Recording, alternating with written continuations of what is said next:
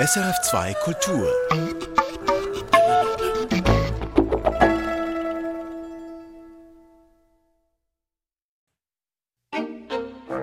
Das Frühstück mit Clara Buntin.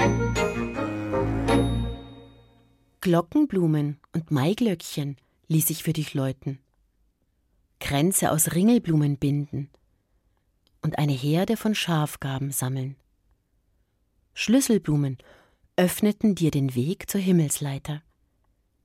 Nachtkerzen leuchteten nur für dich. Ich kann mich nicht erinnern, mein Mauerblümchen. Dann stech ich dich mit meinem Rittersporn in deinen Fingerhut. Mein Löwenzahn beißt dich in deinen Storchenschnabel. Mit Klatschmohn hau ich dir ein blaues Pfeilchen. Und mein Frauenschuh werf ich dir zwischen deine Ochsenaugen. Vergiss mal nicht!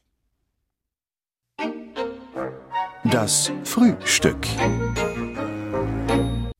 Erfahren Sie mehr über unsere Sendungen auf unserer Homepage srf.ch.